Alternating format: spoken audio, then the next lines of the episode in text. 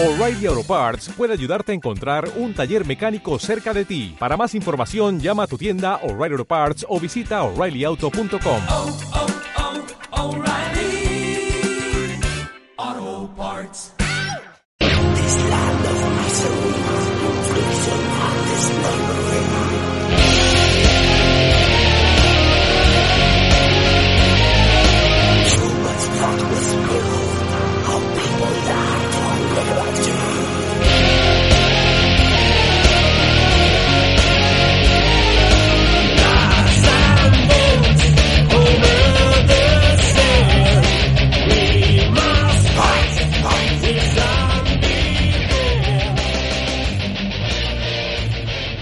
buenas a todo el mundo, estamos aquí una vez más en Desmitificando Libros, esta vez para hablar de Dune, para seguir hablando de Dune, pero ya no de la precuela, sino de la saga principal, de las obras escritas por Frank Herbert, de las obras que realmente merezcan quizá pasar a la historia de la literatura, de las obras que realmente tienen mérito. El otro programa estuvimos hablando de, la precuela y después hubo este interludio para hablar de la emperatriz de los etéreos y ahora ya sí, ahora ya vamos al turrón con Dune, con la saga de verdad, que aún así sigo insistiendo en que leer la precuela es muy interesante y sobre todo si no habéis leído la saga principal, os recomiendo que empecéis por la precuela. Pero para quien no tenga interés en esto de las precuelas y que quiere ir a, a lo principal, a lo esencial, a lo más importante, pues hoy estamos aquí con la saga, con la saga principal. Antes de nada me gustaría adelantar, aunque ya lo dije en su momento, que yo no la he leído entera. Son muchos libros y yo solamente me he podido leer los tres primeros. Por tanto, la visión que aquí pueda dar es hasta cierto punto sesgada, a pesar de lo cual espero que os resulte interesante porque lo que me gustaría ofrecer son sobre todo algunos datos para las personas que no conozcan bien esta saga. Para alguien que ya la, ya la haya leído entera, pues quizá ninguno de los contenidos de este programa les sean interesantes.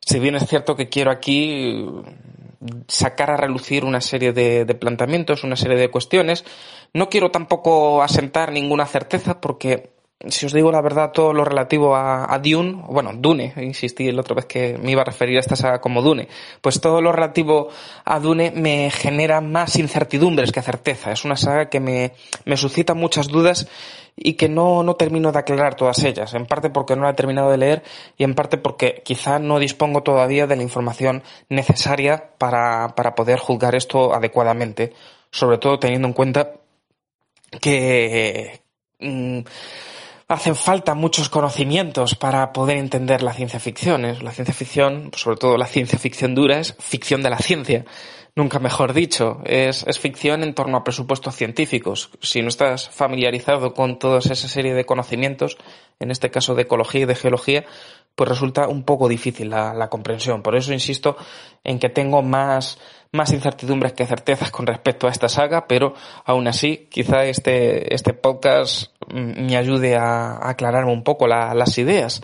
Si bien yo no tanto por lo que desarrollo aquí, quizá alguno de vosotros, pues tendrá más conciencia o tendrá más ideas o sabrá más con respecto a este tema y me lo puede comentar bien por la caja de comentarios o bien en privado o bien como sea, pero me será, me será de mucha utilidad y de mucha ayuda todo lo que me podéis remitir con, con respecto a este tema. Antes de nada me gustaría también aclarar que si bien el otro día estuve hablando de que Frank Herbert era católico, era católico y, e incluso lo, lo, critiqué bastante por ello y llegué a ver en el catolicismo pues parte de mmm, del origen de una posible homofobia tanto en él como en su hijo con el personaje del Vladimir Harkonnen, del varón Vladimir Harkonnen. Pues me estuvo, me estuvo comentando mi amigo Pedro, el que habló el otro día, me estuvo comentando una, una serie de detalles que no, no parecían encajarle muy bien con esto de que Frank Herbert fuera católico. No, o sea, un católico no escribiría una obra así, porque había varios detalles que ahora más, adelante entraré a comentar que serían un poco contradictorios. Y bueno, he, he querido, he querido contrastar la, la, fuente esta de la Wikipedia, porque lo de que era católico lo ponía en la Wikipedia, pero he querido contrastar esto y he seguido buscando información al respecto y, y me he dado cuenta de que en realidad no, no, no fue católico durante toda su vida. Es decir, él vino de una familia católica pero llegó un momento en el que se convirtió al budismo zen. Si bien su pensamiento religioso, según estoy leyendo, pues aglutina varias, varias corrientes religiosas, incluida también la de los indios navajos. Toda esta información la he sacado de un artículo llamado Dune and Religious Appropriation de Hannah Flint. Eh, eh, bueno, en, en, la descripción está el enlace a este artículo. Es un artículo de la página sci-fi.com y, detalla eso, una, aproximación religiosa a Dune. Mm, sobre todo hablando de, las creencias religiosas del autor y de todo lo que le llevó a tener la cosmovisión que tuvo. No tengo claro si, esta conversión al budismo zen se produjo mientras estaba escribiendo Dune o antes o después, pero lo que es cierto es que ya en la saga de Dune se, muestran algunos planteamientos que son incompatibles con, con, por ejemplo, la mentalidad católica. Pero antes de ello, pues querría hablar un poco de lo que es el contenido principal de la saga o por lo menos del primer libro. Por cierto, no sé si me dará tiempo a, a hablar del primer libro o de, o de, los tres primeros libros.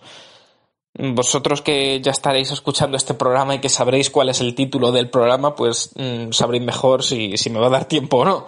Pero yo ahora mismo que lo estoy grabando no, no tengo claro cuánto tiempo me va a dar, porque no, no estoy seguro de, de, cuánto me va a ocupar hablar de, de, todo esto. Es mucho de lo que quiero hablar y espero que dé tiempo en un programa o si no como mucho en, en otro más.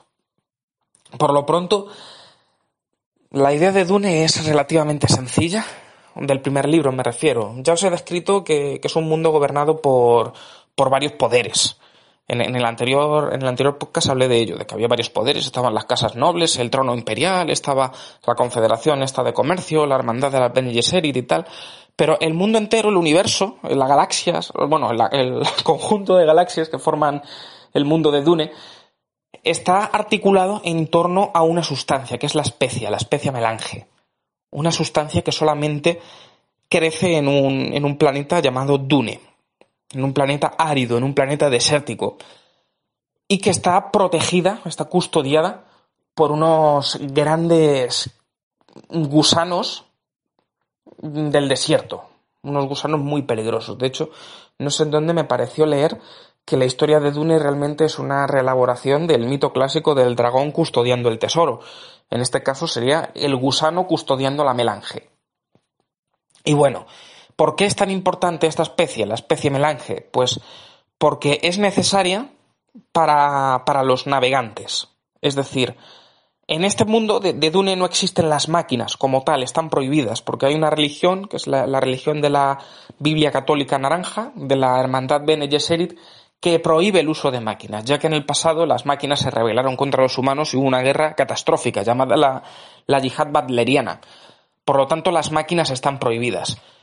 ¿Y esto qué supone? Pues que a la bueno, las máquinas, mejor dicho, las máquinas hay, pero las inteligencias artificiales. Y esto supone un problema muy gordo a la hora de controlar lo que son las naves espaciales, porque el cerebro humano eh, a priori no, no puede, no puede comandar una nave espacial o por lo menos una nave espacial de, del modo en el que aparecen aquí en Dune. Por ello, la, las personas que, tripulan las naves, que las comandan, necesitan aumentar sus sentidos, aumentar su inteligencia. ¿Y para ello qué hacen? Pues consumir la melange, consumir la especie melange. Esto los convierte en una especie de criaturas que ya no son del todo humanas, se vuelven de color azul, se vuelven una cosa muy extraña, pero sus sentidos se agudizan, su mente se expande, todo se expande, o sea, dejan, pierden en buena medida su humanidad pero su, cerebro se expande hasta el punto de que el control de una nave espacial es posible. Por tanto, sin, sin especie melange no hay naves espaciales que valgan, no hay naves espaciales que valgan y no es posible, porque claro, no hay navegantes que las puedan pilotar. Los navegantes y la especie no pueden, no pueden hacerse cargo de, de, lo que son las naves, porque sus sentidos como tal están completamente limitados. Y en ese sentido, la especie pues se vuelve imprescindible imprescindible para, para, el desarrollo de la economía y de la civilización y para que los mundos puedan seguir conectados.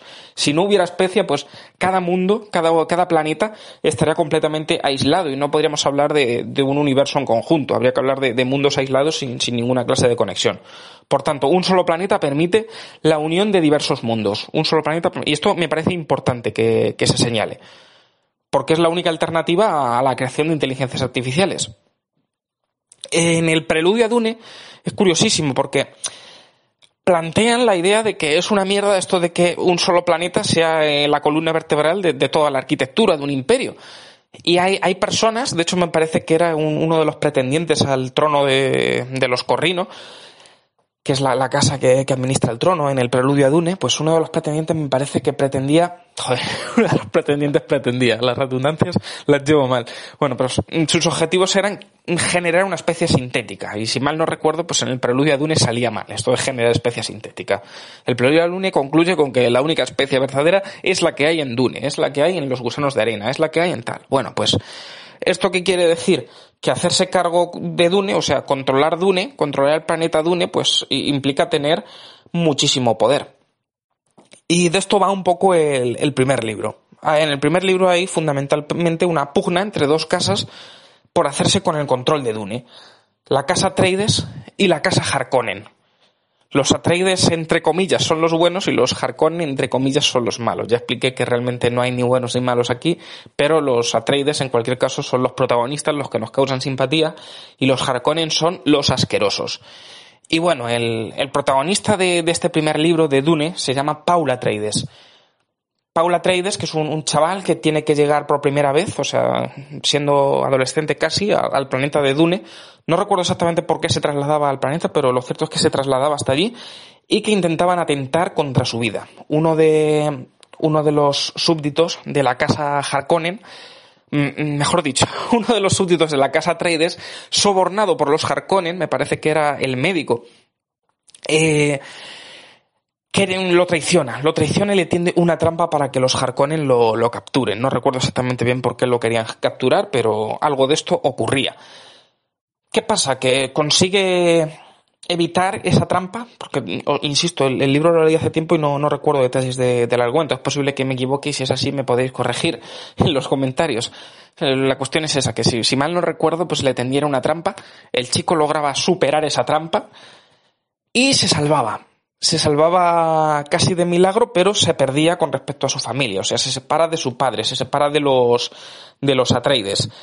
Y pasa a formar parte o, o traba contacto con la civilización nativa de, de, Dune, los Fremen, los habitantes del desierto, los domadores de los gusanos de arena, una serie de personajes que viven en el desierto y que controlan relativamente a los gusanos, a estas grandes bestias que custodian la, la melange.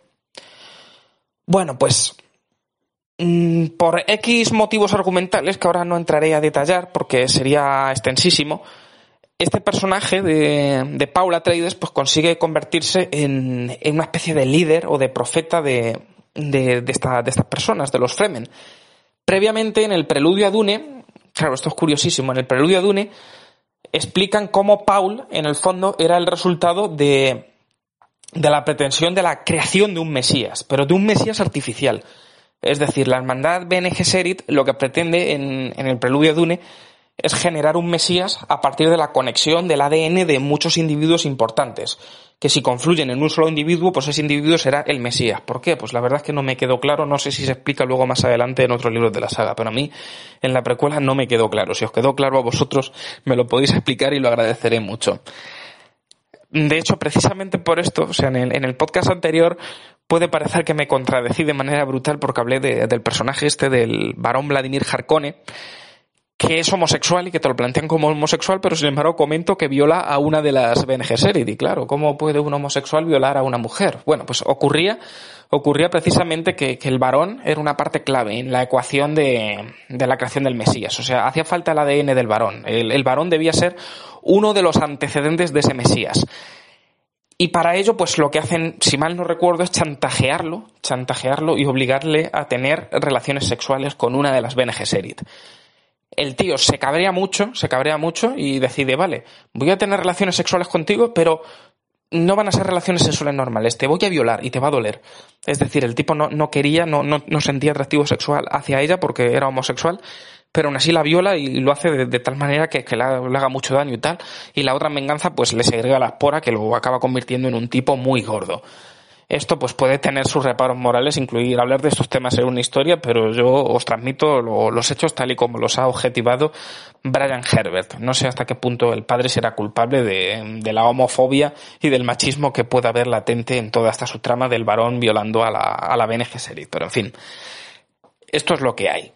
Es decir, eh, Paula Atreides pues es la sucesión de varias generaciones, entre ellas su padre Leto Atreides, entre ellas pues también el que me parece que es su abuelo, eh, el, varón Vladimir Harkonnen, bueno, pues confluyen varias casas nobles en él y, se crea, pues, supuestamente el ADN perfecto. Bueno, supuestamente, entre comillas, porque en el preludio de Dune, pues también se comenta que hay muchas dudas sobre si Paul es realmente el Mesías o no, porque Paul al final, por H por B, se acaba adelantando una generación más eh, al plan de, de las Bene Gesserit.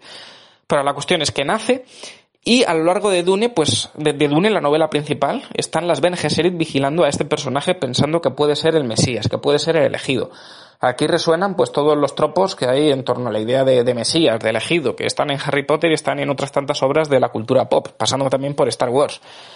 Pero aquí, eh, aquí un, un, detalle que me parece muy importante, y esto era lo que me señalaba mi amigo Pedro, que fue lo que precisamente me llevó o nos llevó a dudar de que Herbert fuera católico, es que en, en todo momento en todo momento estamos hablando de un Mesías artificial, no de un Mesías natural. Es un Mesías artificial creado por una hermandad de religiosas que ha ido seleccionando cuidadosamente el ADN de distintas personas. Por lo tanto, aquí, o sea, si pretendemos hacer un paralelismo con Jesucristo, este Jesucristo no es que sea muy divino, porque es algo creado meticulosamente por, por una serie de personas. Pero en fin, la cuestión es esa, que por H o por B se genera un Mesías y es el protagonista de, Dune. No solamente es un Mesías, sino que, que además consigue hacerse con el control de, de los Fremen, de esta tribu que vivía en, en Dune. Y, bueno, es que de hecho me parece que los, los, Fremen también esperaban a un Mesías o algo así. Y este se acaba convirtiendo en el Mesías tan ansiado por los, por los Fremen. Si no recuerdo mal, a lo mejor acabo de decir una tontería y si es así, insisto en que me lo corrijáis. Pero en fin, a lo largo del primer libro, el, hecho de que a Paul le tiendan una trampa y tenga que separarse de sus padres le sirve para trabar contacto con los Fremen y consolidarse como líder de ellos. Y no solo eso, sino que Paul el, propio Paul, siendo amigo de los Fremen, le planta cara a los Harkonnen y consigue derrotar a la casa rival, consigue derrotar a la, casa de los Harkonnen. Por cierto, esto es un spoiler muy gordo, pero bueno, en, la descripción del vídeo aviso de que hay, de que hay spoiler, así que tampoco os debería pillar desprevenidos, porque quien ha accedido a, escuchar esto entero, pues eh, es que es consciente de los spoilers que hay, ¿no? Pero en fin, es eso. Eh. Aún así, insisto que esta saga merece mucho la pena, merece mucho la pena que, la leáis, aunque sepáis los spoilers. Pero bueno, la, cuestión es esa, que se enfrenta a la casa Harkonnen, en concreto traba una batalla épica, un, duelo de cuchillo contra Fate Rauta Harkonnen, que es uno, uno, de, uno de los nobles principales de la otra, de la otra casa. Una batalla épica que, por cierto, mm, no sé si sabéis que de, esta primera, de este primer libro hay una, una película, una película de, de Dune y en concreto, el, noble al que se enfrenta Paul es eh, bueno, eh, Fate Rauta Harkonnen es interpretado nada menos que por Sting, por el, cantante Sting. Y bueno, pues tiene una batalla épica, un duelo a cuchillo, gana, gana Paul Atreides, obviamente, y a partir de ahí, pues el libro concluye con que Paul Atreides se ha hecho con el control de Dune, y no solo eso, sino que al hacerse con el control de Dune se hace prácticamente con el control de, del gobierno, del gobierno del mundo porque además es que se ha hecho con el control de los Fremen, con el control de los Fremen y por ello con el control de los gusanos de arena y finalmente con el control de la especia. Esto implica el control de la economía global. Es como si aquí en el mundo cualquier persona pues se hiciese con el control del petróleo, de todo el petróleo del mundo. Bueno, ¿qué coño todo el petróleo? Sino de toda la energía. O yo que sé, ahora que estamos en la época del coronavirus, es como si un solo individuo se hiciese con el control de todas las mascarillas del mundo. Pues este sería el equivalente. El primer libro concluye con que Paul se ha hecho aquí el, puto amo aquí de la galaxia. Eh, ¿Qué ocurre en el, en el segundo libro? Bueno, espera, no sé, no sé cuánto tiempo llevo de. Ah, bueno, llevo muy poquito de, grabación. O sea, creo que del primer libro no, no hace falta que diga más y ahora los minutos que quedan, pues me podría centrar en, en el resto de la, de la saga y espero poder terminar, espero poder terminar, aunque quizás se me, se me largue un poquito de más, pero espero que no sea así. La cuestión es esa, que el libro concluye con Paula Atreides convertido aquí en el puto amo. Una historia hasta cierto punto autoconclusiva. Porque es eso, es un héroe que, de golpe se pierde, se separa de los padres, tiene que hacer un viaje, tiene que conocer a otras personas, se convierte en un héroe, vence a los malos y se hace ya no solamente, o sea, ya no solamente restablece la, justicia de, su familia, o sea, no, no, solamente consigue la victoria de su familia, sino que él se convierte en sí mismo en rey, en soberano, en, en amo del universo. Eh, una historia que, que bueno, que puede ser hasta cierto punto tópica. Un bueno que ha derrotado a los malos, aunque en este caso es un bueno entre comillas y un malo entre comillas. Tópicos sobre profecías.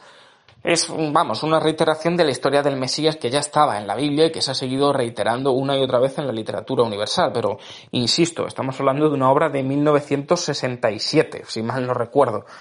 Es decir, una obra publicada en una fecha relativamente temprana. bueno, ligeramente posterior a las crónicas de Narnia, pero tampoco, o sea, es, anterior a, insisto, numerosos fenómenos de la cultura pop que reiteran esto del elegido. Es anterior a Matrix, es anterior a Star Wars, es anterior a Harry Potter. Todo esto de las profecías y de los elegidos, pues está aquí, pero hay cierta subversión de lo que vienen siendo los motivos literarios. Por un lado, porque es una profecía artificial, es un elegido artificial, no, no responde tanto a la voluntad divina, sino a la acción del hombre, en concreto, bueno, mejor dicho, a la acción de las mujeres, de una orden de religiosas. Esto por un lado. Y luego, por otra parte, mm, claro, normalmente cuando, cuando triunfa un personaje que es el bueno, pues entendemos que ese personaje es el bueno, que ha triunfado y que después del triunfo del héroe, después de conseguir el viaje del héroe, ese viaje del héroe que tanto critica Brandon Sanderson, pero bueno, luego hablaremos de, de, si Brandon Sanderson tiene derecho a criticar esto o no, que eso es otro asunto. Pero eh, este tropo tan recurrente del que habla Campbell en El héroe de las mil caras, esto del viaje del héroe, pues está aquí presente, pero insisto, con ciertas subversiones. Una de sus principales subversiones es que aquí el, personaje es elegido, es un mesías, eh, hay un poder superior que lo dictamina para, la heroicidad, pero eh, es una forma artificial de, de hacer una elección divina. Esto por un lado. Y por otra parte, a lo mejor no tanto en el primer libro, pero si seguís leyendo la saga, os vais a dar cuenta de que es un héroe muy atípico, muy atípico. Porque claro, aquí hay personas que dicen que, que la saga de Dune que la saga de Dune es el primer libro, que es el único libro que existe de Dune, porque de hecho si queréis podéis leer solo este primer libro y probablemente sea, sea el mejor, o sea, el resto de la saga quizá no tenga tanta calidad literaria ni tanto valor ni tanto mérito, pero sirven para complementar una historia que aquí se inicia y que una vez complementada pues resulta bastante, bastante interesante. Por lo menos en el segundo libro. El tercer libro tengo que confesar que lo leí entero, pero o bien no me enteré de nada o bien era un libro muy malo pero se me hizo muy tedioso, porque ya se empiezan a meter en conceptos elevados de teología y bueno, a lo mejor si lo leo ahora me entero mejor, pero en su momento la verdad es que no, no, me, no me enteré de nada. Aunque no sé si luego cuando lea el cuarto pues empezaré a comprender cositas del tercero, pero vamos. Eh, lo que ocurre aquí es que el primer libro finaliza con Paul ya con el control del gobierno, de la economía, del planeta, del universo, pero en el segundo se han incrementado los años. Se han incrementado los años ha, bueno, ha pasado mucho tiempo, mejor dicho, esto de, no sé si la, expresión que se han incrementado los años es correcta, pero la cuestión es que pasa mucho tiempo y Paul ha establecido, o sea, frente al resto del mundo, una yihad, lo que él llama yihad, porque claro, aquí se suele hablar muchas veces, bueno, tengo entendido que, que Paul es un personaje que retoma tres figuras de la literatura universal. Por un lado Ulises, Odiseo, por otro lado Jesucristo y por otro lado Mahoma. La parte de Jesucristo pues está en todo esto de un Mesías, de una profecía, un Mesías que se ha ido esperando generación tras generación, y la parte de lo que viene siendo Mahoma pues sería a partir de aquí, a partir de, haber establecido una yihad hacia el resto del mundo, de querer imponer el poder de, del emperador, el poder de Paul Atreides hacia el resto del mundo. Lo que me parece muy curioso y muy meritorio, y esto se desarrolla sobre todo en el, en el segundo libro, que el segundo libro, por cierto, me parece bastante bueno, además que es muy breve. El segundo libro sí que aconsejo que lo leáis, aunque sea por ponerle un broche final al primero. Pues en el segundo libro lo que aquí se plantea, lo que aquí se desarrolla, es que Paul está, bueno, mmm, no sé, es curiosísimo porque cuando un héroe triunfa o cuando un héroe es el bueno, cuando Harry Potter, por ejemplo, triunfa al final de, la saga, pues sigue su vida como una persona ejemplar. Pero Paul no. Paul todo esto de, la yihad no lo plantean como algo bueno, sino todo lo contrario, como un, acto de intolerancia religiosa, de intolerancia política, de querer imponer al resto del mundo un gobierno por la fuerza y, y el resto del mundo no tener más cojones que aceptarlo porque Paul controla esto de, de la especie melange. Y me gustaría leeros aquí un fragmento del segundo libro para que entendáis mejor a qué me estoy refiriendo y es que eh, ya no solamente es que a Paul se le haya subido el poder a la cabeza y se haya convertido en una persona intolerante, que es, por ejemplo, lo que ocurre en la historia interminable con Bastian Baltasar Bax, sino que es que además el tío, eh, claro, esto, esto es genial, el tío ya no solamente se ha vuelto despótico, se ha vuelto un tirón, sino que es consciente de que lo que hace está mal. El problema es que no, no encuentra otra salida. Y llega un punto, llega un punto en el que se compara a sí mismo con Hitler. No solo eso, sino que se jacta de haber generado más muertes que Hitler. Porque, insisto, el mundo de Dune puede parecer muy exótico, pero es que es un mundo que, que es la prolongación del mundo real. Lo que pasa es que ya todo, todo lo relativo a, a lo que es nuestro mundo, a lo que es nuestro planeta, está más que olvidado, porque han transcurrido millones y millones de años. Un poco lo que pasa también en, la saga de la Fundación de Asimov, pero bueno. La cuestión es esa, que aquí sale a relucir eh, en la historia de la Tierra, sale a relucir Hitler, y bueno, voy a leer eh, el fragmento en cuestión porque me parece muy interesante y creo que vendría a simbolizar muy bien lo que yo, yo quiero expresar con relación a esta, a esta saga. Está hablando Paula Trades, bueno, eh, lo pongo un poco en contexto. Está hablando Paula Trades con uno de sus principales, de sus principales lacayos, con uno de sus soldados más fieles, que llamado Stilgar, por cierto. Y le dice, leo literalmente, Stilgar, dijo Paul, necesitas urgentemente un sentido del equilibrio que solamente podrás adquirir comprendiendo los efectos a largo plazo. Esta es la poca información que poseemos sobre los viejos tiempos, los exiguos relatos, no, los exiguos datos que nos han dejado los badlerianos y que Corva ha reunido para ti. Empezaremos con Gengis Khan. ¿Gengis Khan? ¿Pertenecía a los Sardaukar, mi señor? Los Sardaukar, por cierto, son la guardia del emperador. Oh, mucho antes que esto. Mató quizá cuatro millones de seres. Debió poseer un armamento formidable para matar a tantos, señor. Cañones láser, quizá, o tal vez no los mató con su propia mano, Steel.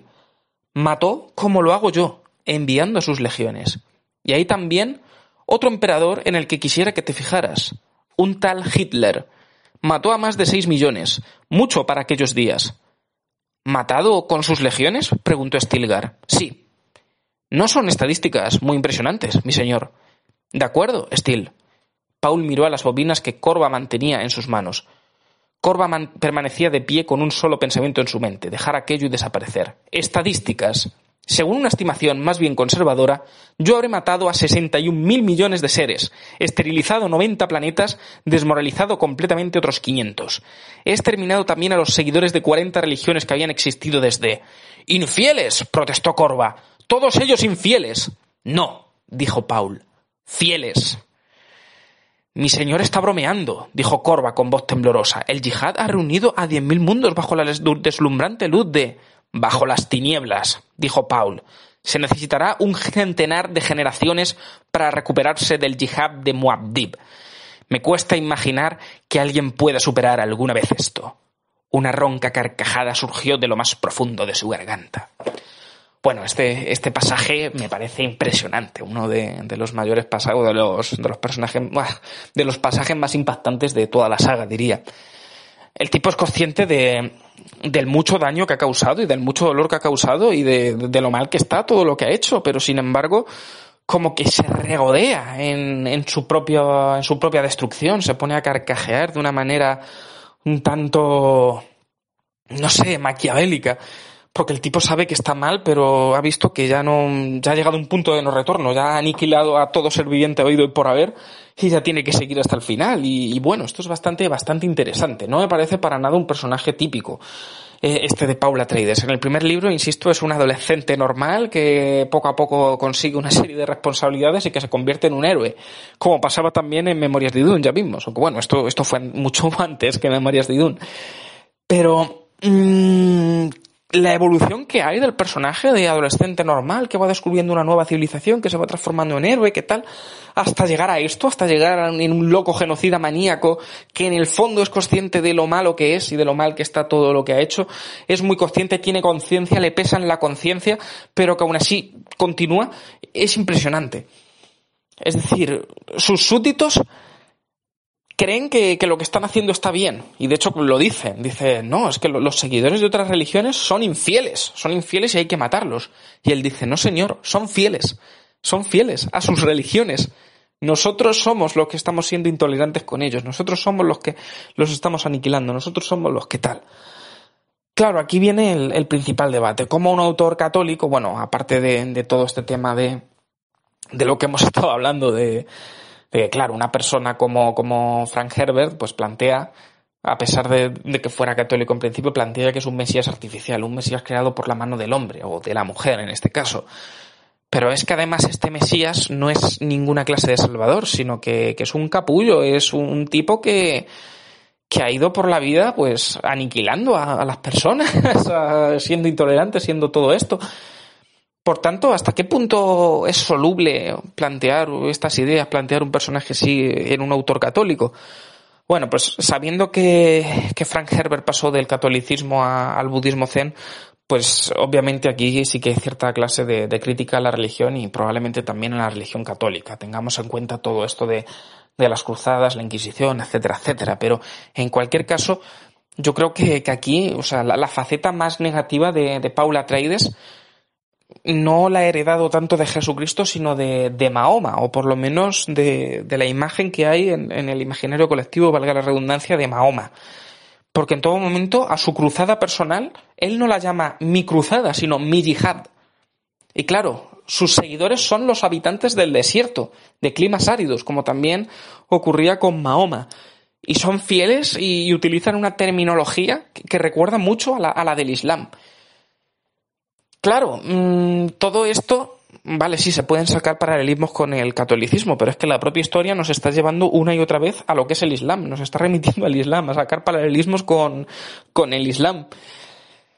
Así que, ¿a dónde nos lleva todo esto? Pues, mmm, no sé, o sea, se puede interpretar como una crítica a la Iglesia Católica, sí, pero la interpretación más fácil y a la que muchas personas se le, se le puede venir a la cabeza es como una obra en contra del Islam o, o en contra de, de los peligros que tiene, tiene el Islam. Tengamos en cuenta, no obstante, que la obra, o por lo menos este primer libro, fue publicado en 1967 o 68. La verdad es que no me acuerdo exactamente, pero ahora da igual. Eh, lo que quiero decir es que unas cuantas décadas antes de que ocurriera todo esto de las guerras gemelas y de Bin Laden y de su puta madre en verso, tengamos en cuenta que a partir de los atentados del terrorismo y de todo esto, pues lo que se viene siendo la islamofobia se ha disparado. Ahora, bueno, ya había de antes y sobre todo en un país como España y bueno, en general en el mundo occidental, pero Ahora hay una serie de tópicos negativos que todas las personas musulmanes e incluso gente marroquí que, que es atea, pues tiene que soportar sobre a la bar, no sé qué, tal. Hay aquí mucha gente tonta, mucha gente que, que, tira todo el rato del cliché, que va siempre a ridiculizar al, al marroquí, al musulmán, a, a, todas estas personas, uh, haciéndoles ver que son unos terroristas, que son unos radicales religiosos, que son una, una gente que, que, en fin, que claro, aquí la gente me dirá, no, no, es que con toda lógica, porque es que son países atrasados, son países incivilizados y tal. Y bueno, yo no, no voy a negar que haya más radicalismo religioso en, todos los países dominados por el Islam que en los actualmente dominados por el cristianismo, pero es que eh, una cosa que aquí me parece fundamental aclarar, o por lo menos yo lo veo así, no considero que la religión cristiana católica sea en sí misma más dañina o menos dañina que, que la musulmana. No me parece que sea, que sea mejor. El problema es que, claro, actualmente pues la religión católica ha sabido adaptarse a los tiempos, ha sabido maquillarse. También tengamos en cuenta que los países con la religión católica pues poseen lo que viene siendo mmm, mayor sustento económico. Los países que, que, han tenido una religión musulmana pues desgraciadamente son mucho más pobres que los que han tenido una religión católica. Por lo menos tradicionalmente esto ha sido así y al haber pues ma mayor dinero, pues mayor posibilidad de adaptación, de progreso, de, en fin. Por ello, pues la, Iglesia Católica ha sabido maquillarse y ahora no nos parece tan mala. Mm, pero es que si miramos la religión católica históricamente todo el daño que ha hecho y todas las víctimas que ha creado, pues a mí me, me cuesta mucho trabajo decir que sea realmente peor que, que, la religión musulmana. Mm, por lo menos yo, yo no lo termino de ver. Claro que actualmente a lo mejor la Iglesia Católica no establece dogmas tan estrictos como los de la la iglesia musulmana, pero es que la, el, libro que toman como referencia, que es la Biblia, mmm, contiene la misma cantidad de crueldades que pueda contener el Corán. Lo que pasa es que a lo mejor eh, los países musulmanes pues se lo toman todo al pie de la letra y los países católicos no se lo toman tan al pie de la letra.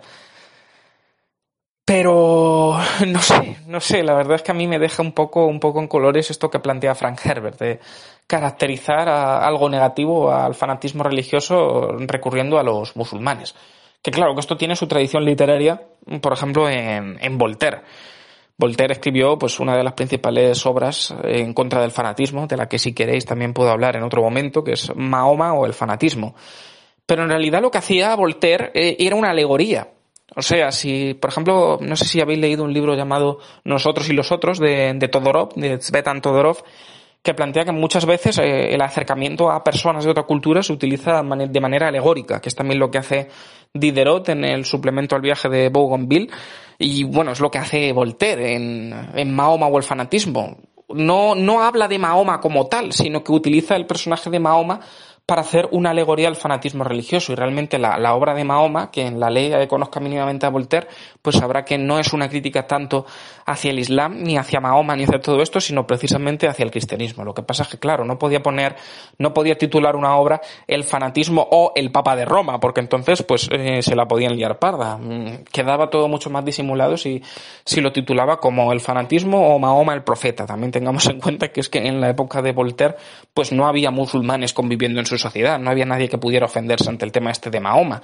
Eh, Mahoma o los musulmanes o todo ello, pues era una vía libre para que, que la gente pues se ofend... Mm, no sé, mm, se pudiera criticar libremente todo ello sin que nadie se ofendiera. O sea, nadie se iba a ofender por la crítica a Mahoma. Pero tengamos en cuenta que Herbert, Frank Herbert, escribe en 1967 y una saga como Dune, si bien no niego su mérito, sino, si bien no niego su calidad literaria, que es mucha, pues, mmm, no sé, si la lee una persona con una mentalidad en parte conservadora, pues puede, puede llevarse una caracterización muy negativa de, de, lo que son los musulmanes, que, que no niego que, que, a los musulmanes se les pueda criticar, pero insisto, hay que ponerlos en, en su contexto. Es decir, si en vez de ser el, catolicismo la, la religión que, que hubiera prosperado en, en, países mm, a los que les ha ido mejor económicamente lo hubiera sido el Islam, pues probablemente el fundamentalismo religioso estaría sobre todo en, entre los países católicos y, y, todos los problemas pues estarían más en los países católicos que en los países musulmanes.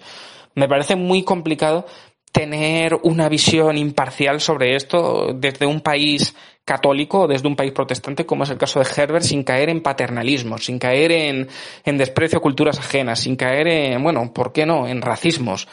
Porque en el caso de, de, Voltaire no se podía hablar de racismo ya que el concepto de raza no existía. El concepto de raza pues se acuña en el siglo XIX con una serie de libros de Gobineau y de otros autores, pero ya para el siglo XX pues sí está. Y, y, en el caso de, de, Herbert, no sé yo hasta qué punto se le puede llamar racista, pero es que resulta muy difícil. O sea, en el libro de Dune, desde luego, se mete en un jardín bastante complicado, bastante complicado y bastante difícil de, resolver, porque si bien es cierto que es muy probable que, sus intenciones no sean la de generar odio hacia los musulmanes, ni generar prejuicio, ni generar racismo, ni, ni nada de esto, pues sí que es cierto que un libro de este estilo se puede prestar a esta clase de, de lecturas por culpa, por, o sea, si cae en manos de gente tonta o de gente inadecuada. Por ello, pues siempre me parece, o sea, no sé de verdad, e insisto en que aquí tengo más incertidumbres que certezas sobre este tema, no sé hasta qué punto Herbert será racista o no, será islamófobo o no, será todo esto o no, no tengo ni idea. Bueno, ahora me diréis, es que eh, está bien que Herbert tenga una oposición mala del Islam o una, una, visión mala del Islam porque es que el Islam es criticable, porque es fanatismo, es tal. Y yo no voy a ser aquel que defiende el Islam, ni mucho menos. Me parece que es algo que, que si no hubiera Islam en el mundo, pues mejor. Pero es que no pienso diferente del catolicismo ni de ninguna religión. Es decir, lo que yo veo mal aquí no, no es tanto la crítica al Islam, sino la crítica al Islam por encima del cristianismo cuando realmente el Islam no es eh, intrínsecamente peor que, el cristianismo. Si acaso, pues serán más fanáticos los países que tienen Islam, pero no, no, el Islam no, no tiene por qué llevar más al fanatismo que, que la religión católica. Y es aquí el problema que, que, le veo a Dune y que me gustaría comentar. Insisto que no he leído la saga entera y es posible, es posible que, que la visión que, que, pueda haber o los paralelismos que se puedan sacar sean distintos y que incluso si lees la saga entera y la analizas bien en retrospectiva y demás, pues te des cuenta de que hasta Herbert tiene un concepto mejor del Islam de lo que es el catolicismo. La verdad es que no lo sé. Y por eso pues me gustaría lanzar aquí esta pregunta, lanzar aquí todas estas, estas dudas, todas estas cuestiones y, a ver qué me decís vosotros, si sabéis más al respecto, porque yo la verdad es que, insisto, tengo más incertidumbres que certezas. Y si aquí pues me, podéis aclarar un poco algunas cosillas, mejor. Insisto también que tengo, tengo intención de seguir leyéndome esta saga. Por mi casa tengo el libro de Dios Emperador de Dune, y me gustaría leerlo, siempre lo digo, más temprano que tarde, aunque luego al final acabará siendo más tarde que temprano, porque tengo muchas otras cosas acumuladas. Por cierto, Dios Emperador de Dune es el cuarto libro, pero en la saga hay muchos, creo que por lo menos siete u ocho conforme los vaya leyendo, pues mi intención es, si, esto del podcast sigue vivo, es ir hablando de ellos conforme los lea y, esto quedará más esclarecido. Pero por lo pronto, ya que he leído estos tres, pues suelto aquí esta, esta duda, esta proposición, esta, bueno, todo esto que me ronda la cabeza, a ver qué pensáis, porque considero que es un tema, un tema interesante verlo así. Es, ¿realmente podemos hablar de islamofobia en Dune o no? ¿O sí? Es que es complicado. Por lo demás, bueno, pues una última cuestión, un último detalle del que querría hablar es que, bueno, he estado hablando sobre todo del primer libro, pues, contando la historia de Paul, de la generación de lo que es, bueno, eh, Dune, eh, la economía de Dune, cómo funciona ese planeta, cómo funciona la especie melange y tal. He hablado también del segundo libro del Mesías de Dune, en el que he leído también este fragmento tan significativo, pero sin embargo, aunque también lo he leído, el libro de Hijos de Dune apenas lo he tocado y es que realmente no sé qué comentar de este libro, porque es una obra muy rara, es una obra muy rara, muy larga, muy difícil de entender y si os digo la verdad, pues no la controlo bien. A mí me, desbordó. No sé si es que directamente es una obra mala y que tampoco hay mucho que entender porque la obra se, no, tiene ni pies ni cabeza o si, si hace falta un racionalismo muy, muy chungo para, para poder asimilarla. Pero por lo general a la gente diría que no le gustó. Incluso se llegó a hacer una serie sobre, sobre esto, sobre Hijos de Dune y, bueno, tengo entendido que las críticas fueron más bien negativas en comparación con, con, la primera serie, porque me parece que también hubo una serie original de, de Dune. Bueno, es lo que me comentó mi amigo Pedro, que, que, en fin, que la saga de los hijos de Dune, la serie de los hijos de Dune, pues empeora mucho porque no, o sea, el, argumento es, es muy raro y es muy difícil de llevar. ¿Qué ocurre en Hijos de Dune? Bueno, pues tengo entendido que Paul se queda ciego por no sé qué historia eh, y abandona su puesto porque al final se acaba arrepintiendo de estar en esa posición de poder y acaban quedando al cargo de, de lo que viene siendo el, el gobierno de, del universo los hijos de Paula Atreides, que son, me parece, dos gemelos, un chico y una chica, no recuerdo sus nombres, pero la, la obra habla de, de ello, de, cómo estos dos niños se, se, hacen cargo del gobierno. Tengo entendido una cosa así muy llamativa que, que me, me resultó chocante en su momento y que me pareció destacable, es que eran niños modificados genéticamente y a muy temprana edad pues tenían una capacidad abstracta de pensamiento de la hostia.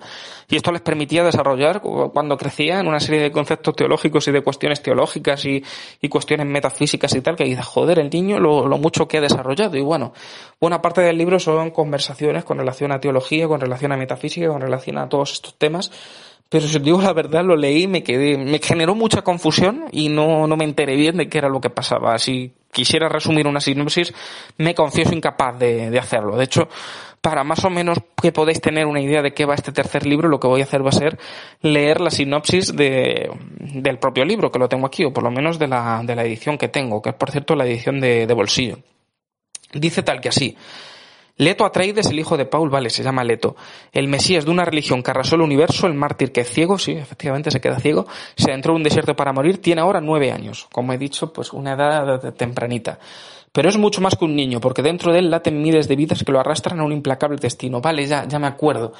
Tengo entendido que, que este, esta persona, este tal Leto Atreides, podía acceder a la memoria de sus antepasados, que por cierto eran muchos, pasando también por el varón Vladimir Harkonnen y todo esto. Me parece que era eso, que podía acceder a la memoria de sus antepasados y por eso tenía una visión tan amplia de lo que es todo.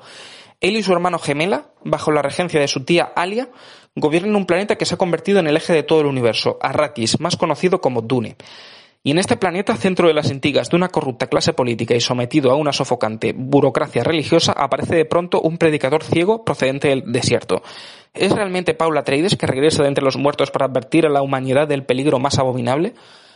Bueno, yo que ya me lo he terminado os lo voy adelantando. Sí, al final se revela que ese, ese predicador ciego resulta ser Paul, que está un tanto arrepentido de sus errores y que quiere guiar a sus hijos a, bueno, quiere advertir a sus hijos de, de, posibles errores que se pueden volver a cometer. Pero es que en la novela como tal no pasa nada, no hay apenas acción, hay, insisto, mucha burocracia religiosa, mucho debate teológico, mucha reflexión, mucha profundización en estos dos personajes que viven atormentados por ocho mil millones de almas de, de sus antepasados y tal, pero acción como tal en la novela no hay. O sea, todo queda preparado para que haya acción en la siguiente novela, la de Dios Emperador de Dune, que espero leer lo antes posible y espero comentar. No sé, no sé la verdad cómo será. Mm, también me podéis hablar vosotros de esto. No sé si, si esto del dios emperador de Dune pues eh, conseguirá que la saga remonte después de salir un tercer libro un poco raro, un poco difícil de, de, llevar, porque mucha gente tengo entendido que se planta en este tercer libro. Mi intención es continuar, mi intención es continuar y yo espero que merezca la pena. Por otra parte, también me parece que, que es importante advertir un, un detalle, un detalle aquí, y es que cuando cuando Frank Herbert publica Dune, el primer libro, pronto se convierte en una obra de, de culto. De hecho, en la edición que tengo aquí, por cierto, del primer libro lo tengo en la edición de la Factoría de Ideas. Pues detrás aparecen una serie de, de comentarios que son, bueno, pues que vienen a canonizar esta obra, por ejemplo, de nada menos que Arthur C. Clarke. Arthur C. Clarke comenta que no conozco nada comparable excepto El Señor de los Anillos. Bueno, este, este símil yo no sé si, si tiene mucho fundamento, pero ya hablaremos en otro momento de ello. Luego, aparte, pues la revista 20 minutos, que, bueno, esto de poner aquí una cita de 20 minutos como si fuera una autoridad, pero en fin, pone, mucho tiempo antes de que James Cameron se hiciera de oro con su ecológica Avatar, Frank Herbert publicaba el primer libro de ciencia ficción que hacía del medio ambiente su leitmotiv. Bueno, pues la cuestión es esa, que es una obra que se canonizó muy pronto y al canonizarse, pues un autor como Frank Herbert, que antes de, escribir Dune me parece que, tenía un trabajo muy normalito, pero al, escribir Dune y petarlo con esta saga, literalmente al petarlo, pues consigue vía libre para que le publiquen todas y cada una de sus paranoias. Por ello, mm, no veo que haya ninguna clase de garantía de calidad literaria en el resto de, libros, porque si bien es cierto que en el primero se nota que se esforzó mucho, es que el resto puede haber escrito lo que le haya salido de los cojones, aunque no tenga mucho interés. Y no sé si es esto lo que pasa con el tercero. Insisto, no me quiero arriesgar a, a valorar la calidad literaria del tercer libro de Hijos de Dune, porque no, no, no lo entendí bien y cuando no se entiende bien un libro no, no se puede valorar su calidad literaria. También aclaro que en muchas ocasiones mmm, directamente no hay mucho que entender. O sea, hay veces en las que un libro nos parece muy misterioso, muy enigmático y directamente es que lo que ocurre es que el libro es simplemente una mierda, que no, no hay mucho que entender y no es que seamos tontos por no entenderlo, sino que el tonto es el autor por hacernos divagar en una serie de disparates que no tienen ningún sentido. No sé si esto es lo que ocurre con Hijos de Dune, pero lo dejo aquí para que lo reflexionéis y lo valoréis. Y también para que reflexionéis todo este tema de la islamofobia en Frank Herbert, que me parece desde luego apasionante o por lo menos motivo de, de discusión. Dicho esto, pues no me queda mucho más que añadir con Dune. Me hubiera gustado, me hubiera gustado dedicarle muchos más podcasts a Dune, porque desde luego es una saga que los merece. Es, es un poco terrible esto de haberle dedicado tres a Memorias de Dune y a Dune solo dos. Uh, sobre todo teniendo en cuenta que estamos hablando de seis libros leídos de Dune y tres de Memorias de Dune. Pero, insisto, Memorias de Dune es una saga mucho más facilita de entender, mucho más comprensible y Dune, Dune es ciencia ficción dura. Dune mm, requiere un racionalismo superior y no me avergüenza confesar que yo a lo mejor no tengo capacidades suficientes para, para entenderlo. Ya no tanto por mi formación literaria, sino porque mi formación científica es en ese sentido pues muy, muy limitada. Pero en fin, no sé si entre vosotros habrá alguien que, que los haya entendido mejor o que pueda comentar algo. Incluso si, si alguno de vosotros quiere contactar conmigo para, para hacer un nuevo programa sobre Dune y aportar una serie de datos que se me hayan pasado por alto aquí, pues eh, puede hacerlo. Incluso si queréis ofrecerme datos y que haga otro programa más sobre Dune comentándolos, pues yo también estoy totalmente dispuesto, porque de Dune le podría dedicar ya no solamente unos cuantos programas más, sino un podcast entero que esto en vez de llamarse Desmitificando el libro se podría llamar Desmitificando Dune y, y, me quedaría tan pancho. O sea, es una saga de la que podría hablar horas y si no lo hago es porque no, no tengo tantos conocimientos. Y en fin, Espero que a pesar de todas mis limitaciones al análisis de esta serie, de bueno, de esta saga, os haya sido interesante esto, sobre todo a quienes no conocieran la saga o a quienes no conocieran la saga en profundidad. Espero que, que por lo menos os dé ganas de leer este primer libro y os haga reflexionar, os haga reflexionar, que, vayáis a este primer libro ya con esta, con todas estas reflexiones, que no os echen para atrás los spoilers, porque aún así sigue mereciendo mucho la pena, sigue mereciendo mucho la pena y lo importante no es tanto el argumento, sino la ejecución de todo ese argumento. Y bueno, poco más. Eh, mañana, si todo sale bien y si no me muero, si no me pasa nada, que obviamente no me va a pasar nada, pero nunca se sabe. Mañana, si todo sale bien, mi intención es hablar de Lovecraft, que también me lo habéis pedido, que es un autor bastante sonado, bastante trillado, del que ya se ha hablado mucho, pero voy a intentar darle un enfoque mínimamente novedoso. Todavía no lo tengo muy claro, pero ya, ya veremos cómo, cómo lo hago. Mañana hablaré de Lovecraft Y bueno, pues poco más. Si os ha gustado esto, mmm, agradecería mucho que le dierais a like, que sé que hay alguno que siempre le da a like, pero no todo el mundo, y aunque lo escuchéis y os guste y luego me lo comentéis, pues es muy agradecido el feedback que me podéis dar, pero si, si queda reflejado ahí un like, aunque pueda parecer una tontería y pueda parecer un, acto mendicante por mi parte, la verdad es que, joder, es que una tontería como el like hace mucho, a mí me hace un mundo, porque yo siempre veo muchas escuchas y no, no muchos likes, y siempre me genera la duda de, ¿os habrá gustado, ¿no? Y bueno, pues aquí no hay botón de dislike, pero si, si no os ha gustado por lo que sé, me queréis hacer una, una crítica, siempre que sea con respeto, pues también os lo agradecería, que esto no quedara simplemente como, va, esto es una tontería, no me gusta, pues si podéis dedicarle aunque sea cinco minutillos a explicarme por qué no os gusta, pues lo agradecería, lo agradecería bastante, siempre que sea con respeto, porque si, si no es con respeto, pues os podéis ir a tomar por culo.